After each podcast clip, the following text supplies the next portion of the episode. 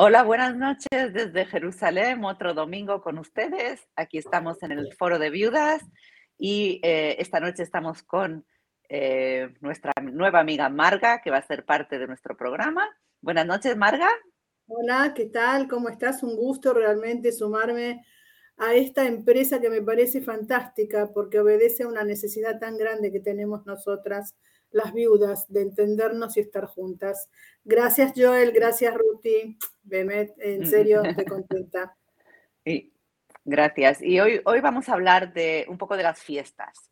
Eh, esta noche en Israel encendemos la primera vela de Hanukkah eh, se acerca también toda la Navidad, toda la, eh, época de, fiestas en todo el mundo, los anuncios por todas partes y esa temporada alegre, familiar y nosotros nos sentimos muy solas. Ahora puede ser que sea la primera vez que vamos a celebrar estas fiestas solos y, cómo decidimos celebrar todo lo que era con nuestro marido. Eh, ahora cambia, pero ¿Qué, hacemos, Marga? Tú de tu lado terapéutico, a ver, ayúdanos un poquito a, decidir que, cómo, cómo, seguimos adelante. Es un poco eh, lo que hablábamos la semana pasada, ¿no es cierto? De cómo nos, perfilamos en nuestra nueva eh, posición de viudas frente a la vida. Y hablamos de los amigos y hablamos de lo que, todo lo que implica estar viudas y que tenemos que hacerle frente, y la familia es un tema muy importante. La familia nuestra... Y muy complicado, ¿verdad? A veces sí, a veces es realmente muy complicado. No es que no lo era antes, pero digamos como que antes era complicado, pero yo tenía un representante que a veces hacía las cosas más fáciles. En este momento me quedé sin el representante. Entonces tengo que empezar a reconstruir nuevamente desde mi lugar de viuda esa posición ante la familia. Y es importante hacer, digamos, recalcar algo que es real. Nosotros tenemos una familia que es nuestra familia, que es la familia de sangre, y tenemos la familia política. La familia, familia política, por definición, es la familia que se acopla o que se agranda a mi familia o a mi núcleo familiar cuando yo constituyo formalmente, o no, no importa, pero cuando yo me pongo de pareja con una persona. Tenemos que tener en cuenta que muchas veces esa relación con la familia política es una relación que con los años a veces pasa a ser tan compleja o tan linda como lo puede llegar a ser con nuestra propia familia. Todas las dinámicas familiares y todas las eh, cosas que pasan en una familia también pasan con la familia política para bien y para mal. Cuando alguien se queda viudo, y como dije antes, el representante que era el nexo original entre la familia política y yo no está más, quedo yo al frente como para tener que seguir o empezar de nuevo a construir la dinámica que voy a tener con la familia política. Pero al final podemos decidirlo, podemos decidir qué clase de relación queremos tener con esa familia. También puede ser algo bueno. No, no nos tenemos que aferrar, digamos, a esa relación. Por supuesto, es, eh, tenés razón, porque muchas veces eh, vamos a partir, digamos, de dos, escenarios distintos. Vamos a partir del escenario donde la relación con la familia política es una relación eh, buena, buena, en donde se juntan para las fiestas, y hay, una, hay, un buen clima cuando se juntan, y hay aprecio mutuo, hay respeto. Entonces, digamos que el tipo de relación que yo voy a mantener con esa familia seguramente que va a ser coherente a como fue antes. Vamos a tomar el otro escenario, en donde la relación con la familia política es una relación que no, no digamos, no, no se construyó como fuerte y que simplemente es como una obligación que en las fiestas tenemos que pasarlas juntas porque somos las dos familias. Pero fuera de eso no hay, digamos, ese lazo eh, de cariño, de afecto o de, de, alguna manera de entendernos como familia que nos permitió a lo largo de los años construir un lazo más allá de ese encuentro fortuito que se dio porque él y yo nos casamos. Ahora, ¿qué hago? Pero ese es el caso, a lo mejor, que, que, los dos lados se sienten igual. eh, ¿qué, ¿qué pasa si yo, por ejemplo, sí que quiero una relación y que yo los estimo mucho y quiero continuar esa relación, pero ellos sienten que yo ya no soy familia porque mi marido falleció y ya no quieren una relación conmigo.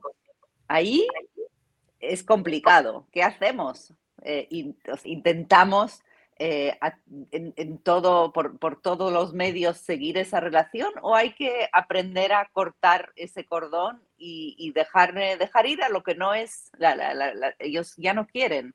¿Qué te parece, em, te parece ese escenario? Yo, digamos, en ese escenario lo dividiría en, en algunos puntos como para analizar. Uno es el hecho de que no solamente en este momento, sino en la vida, a mí me puede pasar que yo quiero pertenecer a un grupo y ese grupo no me quiere. Por H o por B, no importa. Entonces, la pregunta es, bueno, ¿cómo, cómo yo hago frente a ese no que me están diciendo? No sos parte.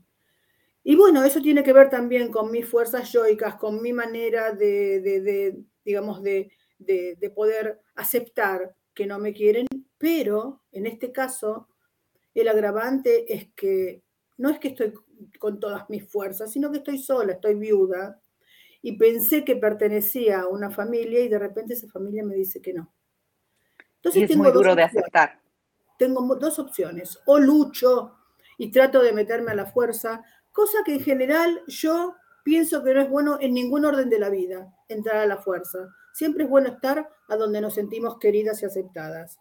Entonces, pero están los hijos, están los yernos, están los nietos. No es tan sencillo, no estoy yo sola, digamos, como para poder decir, bueno, a mí que me importa, hay que tener en cuenta varias cosas. Pero podemos seguir manteniendo un buen lazo con los yernos y con los hijos sin necesariamente tener que entrar a la fuerza en un lugar en donde me están diciendo, ya no tenés lugar como había antes. Pero hay mucha gente que, reacciona a eso con mucha ira, ¿no? Como, mira lo que me han hecho, mira lo que me hacen, eh, y, se quedan atrapados en esa, en esa ira, en ese enfado, que al fin y al cabo no, no te ayuda a avanzar en la vida. Hay que aprender, creo yo, a, dejar ir, o sea, eh, ver, ver, ver, el lado, claro, ver el lado positivo. Bueno, eso ya no es, voy a construir otras cosas. Y es muy difícil, yo creo, de hacer ese cambio. La gente piensa que hoy, soy así o soy así, pero esa negatividad no te lleva a ninguna parte. El estar enfadada porque no te aceptan. Es verdad. ¿Cómo hacemos para cambiar?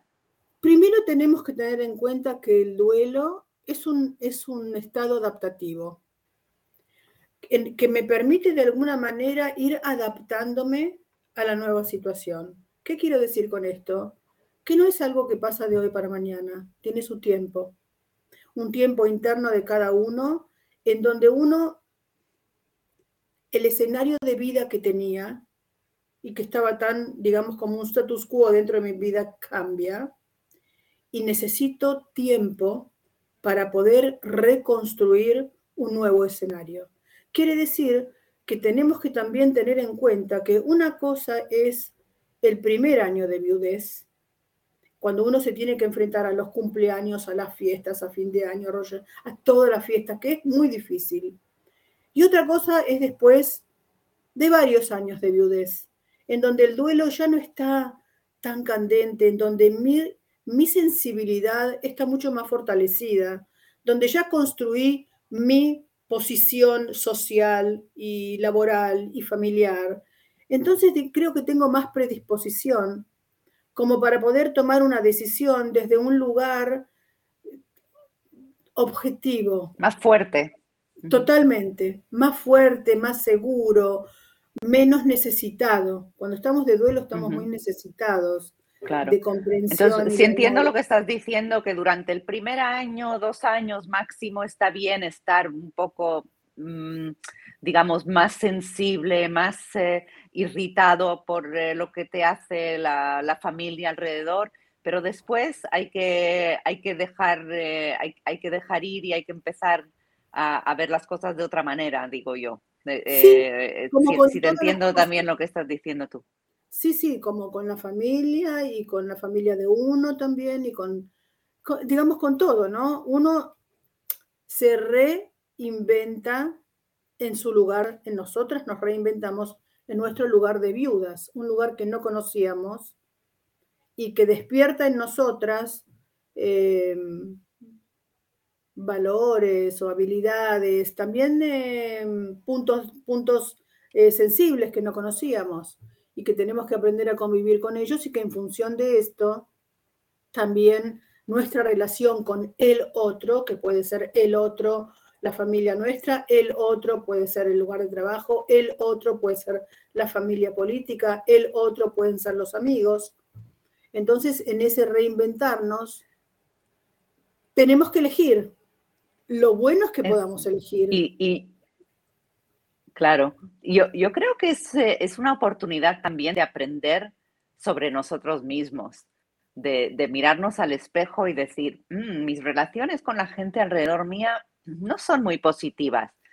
¿Será que, o sea, yo veo gente que no, todo el mundo alrededor mío tiene la culpa. Todos, este me ha hecho esto, este ha reaccionado, este, este no me ha vuelto a llamar. Hay que aprender a mirarse un poco en el espejo, como digo yo, y, aprender de verdad, si no somos nosotros los que estamos siendo muy negativos, si podemos em, hablar de una manera un poco más suave, de otra manera, cambiar, cambiar un poco nuestra manera de relacionarnos con la gente. Es una oportunidad también de, aceptar ese cambio que está pasando entre, en, nosotros a partir de, que ya no tenemos la pareja, pues ver las cosas. Yo sé que es difícil decir en el primer año o en los dos primeros años incluso que esto puede ser una, eh, una experiencia eh, positiva de descubrirnos, de descubrir nuestras fuerzas, de crecer en otras formas que, no éramos capaces eh, de crecer cuando teníamos a, nuestra pareja al lado, de, convertirnos en, gente más positiva. Em, ¿qué, me puedes decir a, respecto de eso? ¿Se puede cambiar, Marga? Pero por supuesto, creo que de una manera muy, pero muy linda, estás hablando de la resiliencia, que es la capacidad que tenemos los seres humanos de afrontar un trauma o una situación límite muy difícil y de alguna manera salir ganando algo de esa situación. Vos sabés, conocés seguramente el dicho, yo en acá en Israel nosotros decimos hacer del limón limonada. Y creo que lo que vos decís es precioso, porque cuando nuestra, nos quedamos solas, hay cierto sistema que, se manejaba entre mi marido y yo, en donde yo hablaba de determinada manera, yo tenía un rol y él tenía otro. Y muchas veces los roles son roles, viste, como que son permanentes, muy difíciles se intercambian. Y de golpe cuando me quedo sola, ese rol, vamos a, yo me voy a en este momento quedar frente a la familia o frente a lo que vos decís que son las relaciones sociales, cómo cómo mejorar, si podemos mejorar nuestras relaciones sociales. Y yo creo que sí. Nos obliga esta situación nueva de estar solas, al estar solas, de hacer un, camino introspectivo interno y decir, bueno, ¿con qué cuento ahora? ¿Cuáles son mis herramientas para seguir y salir a la vida sola? Y yo creo que la posibilidad de cambio y la posibilidad de, de, de rever cómo nos comunicamos con el otro, cómo hablamos, cómo pedimos las cosas, cómo logramos que una situación que el otro no tiene obligación de hacerla, por ejemplo, como sería invitarme a las fiestas o a un encendido de Hanukkah, no tiene obligación. Ya no está mi marido. ¿Y cómo hago? ¿Qué necesito hacer como para que de alguna manera me tengan en cuenta sin que yo me tenga que imponer? Y yo creo que la manera en que nos comunicamos, la manera en que pedimos, la manera en que decimos las cosas, eh, si en vez de, como vos decías, ¿no? Antes, en vez de, decir yo quiero ir a la fiesta o el encendido de Hanukkah, digo, por ejemplo, le digo a mi hija, la verdad que me gustaría mucho estar en este encendido, ¿qué te parece? ¿Pensás que a lo mejor puedo ir? Suena totalmente distinto. Yo creo que en general a mí me encanta ese punto de interrogación, siempre, ponerlo. En, todo, en, todos los casos, yo siempre, incluso cuando escribo un mail a alguien o, hablando, lo pongo mucho. En vez de decir algo, siempre hacerlo con un punto de interrogación al final. Y me encanta el ejemplo que acabas de dar, porque eh, cuando la decisión es del otro, cambian las cosas. La gente quiere sentir, sobre todo los hombres, creo yo. No quiero hacer generalizaciones, pero no nos metamos en lío. ellos los que deciden. verdad, verdad. pero, pero, de, verdad que suena diferente cuando pones un punto de interrogación. ¿Qué te parece si hacemos esto? Estás incluyendo al otro y no estás diciendo, oye, vamos a hacer esto. Y es, otra, otra clase de relación. Sí, pero este es un, este es un tip, perdóname que te interrumpa, este, este es un, un, tip que me parece que es fantástico, gente que nos está escuchando, que lo tengan en cuenta para la vida. Digamos, cuando nosotros queremos algo del otro, tenemos que ver de qué manera nosotros podemos hacer que el otro haga lo que yo quiero. Y si yo le doy una orden, si yo le digo al otro, esta noche vamos a ir acá, o lo automáticamente, automáticamente el otro quiere defenderse y decirme no. Pero cuando yo le pregunto claro. es, el, es, el punto de... Eh, exacto. Cuando le preguntas si lo incluyes es otra cosa.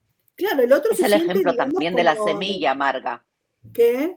Eh, ¿Cómo dijiste? El, ejemplo de la el ejemplo de la semilla también, digo.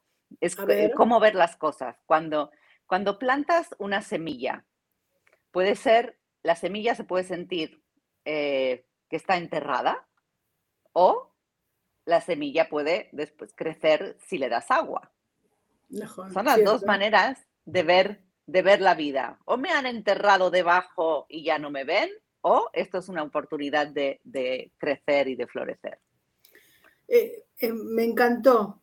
Me encantó porque en realidad lo que estás trayendo a este diálogo es la postura o la actitud que nosotros tenemos ante la vida si vemos, es como ese, eso tan conocido que nosotros sabemos, si vemos el vaso medio vacío o, medio lleno. Depende de cómo lo veamos, será nuestra actitud.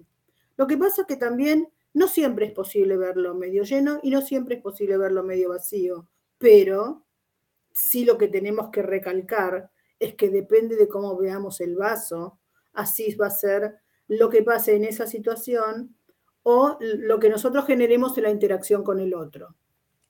Pero nosotros decidimos cómo está el vaso, ¿no? No porque siempre hayamos visto el vaso medio eh, vacío o, siempre lo hayamos visto medio lleno cuando estaba nuestro marido y de repente ahora lo vemos todo negativo y solo el vaso vacío, podemos decidir cambiar esa actitud. La decisión está en nosotros. Nosotros decidimos, a partir de ahora voy a ver las cosas con más positividad y se puede cambiar es un, es un proceso que lleva tiempo y es día a día decidir que, queremos vivir y queremos vivir felices. Y eso lo tenemos que decidir nosotras. Es un proceso, es un proceso de cambio. Muy largo. No siempre, a veces sí, a veces no. Pero es un proceso que, requiere primero de toma de conciencia. Porque para poder generar un cambio, yo tengo que tener consciente, tengo que tener, perdón, conciencia de qué es lo que quiero cambiar y por qué lo quiero cambiar. Y digamos, lo que me, lo que me lleva al segundo proceso, digamos, que necesitamos para llegar a un cambio, que es el proceso de introspección. Bueno, ok, ¿y por qué yo soy siempre tan negativa? ¿Qué, ¿Qué me pasó? Digamos, buscar dentro mío los motivos, porque yo no soy negativa porque soy mala. No, en general uno es negativo o positivo porque tiene adentro de su, de su haber emocional vivencias y recuerdos que de alguna manera le dicen que esta manera es lo mejor. Bueno, ese proceso de introspección y de, revisión interna me va a permitir pasar a un tercer proceso, que es el proceso de la decisión. Ok, entiendo que soy así. Entiendo también por qué. Ahora decido si quiero cambiar o si no. En el momento en que yo decido que quiero cambiar, hago una elección que digamos sería el cuarto momento del cambio, en donde digo, bueno, tengo que ser más positiva, ¿qué necesito para ser más positiva? ¿Qué cosas de mí tendría que modificar o tendría que cambiar para ser más positiva. Y entonces de esa manera nosotros podemos llegar de una manera elaborada y de una manera consciente a poder tener, digamos, un cambio que es también consciente. Somos, a mí me gusta decir, somos los directores de la película que es nuestra vida. Nosotros podemos decidir cómo queremos, cómo queremos que el protagonista acabe, que es feliz, que acaba. Y, es tan importante, tan importante y tan sobreentendido que tantas veces no nos damos cuenta de eso. Y estamos dependiendo de tantas cosas de afuera, de la familia, de los hijos, del yerno, del trabajo, de lo que me dijo mi amiga, de lo que no me dijo, como para poder pensar que ellos definen mi historia y mi, digamos, no, ¿cómo se dice? No, hay que, hay que aceptar, eh, exacto, lo que dices es, eso, o sea, todo nos influye así lo que pasa alrededor nuestro, pero nosotros eh, em, decidimos si esto lo aceptamos o, no, nosotros podemos decidir no podemos cambiar a todo el mundo alrededor nuestro, pero podemos cambiar nuestras reacciones. Por supuesto. No, podemos, no tenemos que aceptar em, todo lo que dicen. Eh, yo eh, te, quiero dar un ejemplo y a nuestros oyentes también de algo que, me ayudó a mí personalmente y que yo tengo, em, tengo una amiga que usa la palabra problema en todas las frases. El problema es que mm. esto, el problema del otro. Y me empezó a resonar en la cabeza, problema, problema, problema. Hasta que un día no, no podía más. Digo, esta palabra la saco de mi vocabulario. No existe más. Cuando decimos de algo que es un problema, enseguida le ponemos una connotación negativa. Exacto. Si en cambio lo cambiamos a un asunto, una situación, un evento o algo, entonces quiere decir que tiene solución. Es algo... Perfecto. Yo digo, oyentes, tomen esto que dice Joel, porque en realidad es tan simple, es tan simple y hace tantos cambios que a veces no lo tenemos en cuenta. La verdad, fantástico. Entonces, como dijiste, actitud, situación, ¿qué otras palabras pueden cambiar? Este... Eh, es, un, evento, un asunto, un, eh, pero, pero la palabra con P, no. Tenés razón, y, a lo mejor lo que podemos nosotros como todavía darle más eh, énfasis es cuánta, cuán grande es la importancia de la manera en que nosotros decimos las cosas. A veces no nos damos cuenta. A veces no entendemos porque tengo problemas con mi cuñada. O a veces no entiendo porque tenía problemas con mi suegra. Y bueno, en general lo que tendemos a hacer, ella es así, ella el hijo, es probable que sea así también, pero la posibilidad de que nosotros repensemos en cómo hablamos y qué decimos y qué palabras usamos. Lo que quiero decir es que nosotros tenemos una fuerza que es nuestra. El poder está en nosotros, depende de cómo sepamos usarlo o no. Pero está siempre en pero tanta gente, exacto, pero tanta gente me dice, no, no, pero yo soy así. Yo, yo ya no puedo cambiar a mi edad. Y no estoy de acuerdo. Cuando uno quiere, uno puede. Cuando uno dice yo soy así, yo ya soy así, ya soy mm. grande, no me vengas con cambiar. Yo cuando alguien me dice así, yo le digo, es una manera muy pseudo elegante de decir, yo no quiero cambiar, estoy bien así como estoy. Y tenemos que entender mm. que el proceso de cambio no es fácil, porque es no salir de una situación de confort. No importa en este caso si es buena o mala, no importa. Pero es una situación de confort porque yo me encuentro cómoda en ella y es lo conocido. Y de repente tengo que salir de ahí y empezar a moverme en un territorio que no conozco. También requiere de un esfuerzo que nosotros tenemos que respetar. Mucho, mucho. y que, cuando... Perdón. Perdón. No, decía que también es referente a nuestro tema de hoy. ¿no es cierto?, con nuestra familia lejana, nuestra familia política, cómo nosotros nos tenemos que manejar o cómo nos vamos a manejar de acá en adelante, porque hasta ahora nos manejamos de una manera cuando estaba nuestro marido, ¿no? No, tiene, en este momento no estoy hablando de ningún juicio de valor, simplemente de mi zona de confort. Este, esta era mi, y de repente él no está. Y tengo que cambiar, no puedo seguir igual, porque ya no es lo mismo porque lo que había no está más. Y eso, eso, las personas con la edad nos cuesta mucho más eh, aceptar y, eh, o sea, veo, veo a viudas eh, que son mayores que yo que me dicen, uy, yo ya, ya, ya, soy mayor, ya está, y viven, viven en el pasado, viven solo con las memorias. Y eso es muy bonito tenerlo, pero me parece que viviendo en el pasado vives en, en esa tristeza de lo que ya no es, en vez de intentar cambiar y vivir con felicidad de lo que puede ser de, disfrutar a lo que tenemos y de ser agradecidos con esta época también de todo el de, acción de gracias alrededor del mundo, especialmente en Estados Unidos, de dar gracias por lo que tenemos y ver, ver lo que tenemos. Es, y mucha gente es incapaz. Tenés amplia razón. Y vos sabés que yo voy a decir algo que a lo mejor genere cierta inquietud o cierto malestar, pero yo pienso que esto de lo que estás hablando, el quedarse en el pasado, o elegir vivir una vida mejor es un tema de elección. Es una elección. No somos conscientes muchas veces, muchas veces de que nosotros podemos elegir cómo vivir nuestra vida. Pero si yo no elijo cómo vivir mi vida, la van a elegir otros. Y, y, muchas veces esas personas que se quedan en el pasado, y es porque hay de alguna manera como cierto consenso en que el pasado era mejor. Entonces yo tengo que armarme de mucha fuerza, decidir que a pesar de todo, es mi vida. Cuando me voy a dormir a la noche, me voy sola conmigo misma.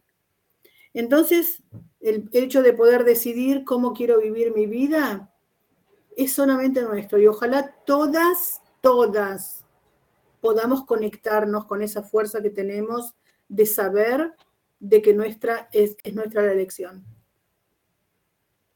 Es exactamente eso, lo que decíamos antes, de ser, ser los directores de la película que es nuestra vida. Nosotros decidimos cuál es el próximo capítulo y cómo, y, cómo sigue todo. Y si decimos que no, que es eh, por, eh, por, el pasado y por cómo nos han educado y las experiencias que hemos tenido, y no, no. Yo era una persona hasta un cierto día y después decidí ser otra persona. ¿Y, qué te ayudó, Joel? ¿Qué te, Joel? ¿Qué te ayudó a, poder, digamos, eh, hacer ese, ese pasaje de quién eras a primero La, primero la gente negativa alrededor mío, corté ese cordón, ya lo siento mucho, pero no os quiero en mi vida. No, si me vienes a alegrar, muy bien, me vienes a, a, llorar cada día, o sea, cuando, cuando, cuando tienes amigos, seguro, o sea, puedes llorar y todo, pero no puede ser esa la única relación.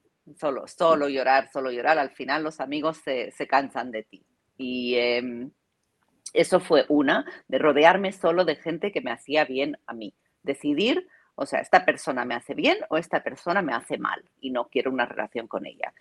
Y después, em, todo lo que leía, todo lo que veía en televisión, eh, hay tanto en eh, YouTube em, em, y eh, conferencias y, libros sobre positividad, em, las, los cuatro, ¿cómo se dicen? Las cuatro, Don Miguel Ruiz, no, de, de Arbas Camot, ah.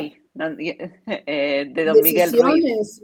Sí, decisiones son, o eh, varios libros así de, de, mm, meditaciones, de, positividad, de cómo cambiar. Y, eso, leer siempre y escuchar cosas positivas alrededor mío, empecé a, cambiar mi manera de hablar, mi manera de, comunicarme con la gente, de saber em, escuchar más y no estar pendiente qué quiero decir yo, no, cuando estás con alguien intenta escuchar más. Seguro que hay que hablar, pero cuando estás solo pensando cuál es mi frase siguiente, no de verdad estás escuchando a la persona que está delante tuyo.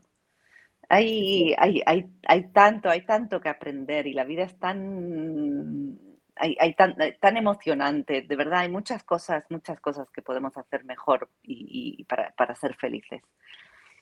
¿Y qué, por ejemplo, consejo tendrías para, para estas señoras viudas que se encuentran en ese dilema de cómo enfrentar la familia política y a los propios hijos y cómo, cómo, cómo relacionarse con la familia. ¿Tenés algún secretito, algo que descubriste que te hizo bien o que te ayudó? Mira, mira, en, el primer año y en los primeros dos años, yo digo que es, es muy, muy legítimo estar en, en ese eh, es, como una, ola de, sentimientos y de ira y de enfado y, de, y después un poco de alegría, pero siempre, pero, pero estar triste y llorando todo el tiempo.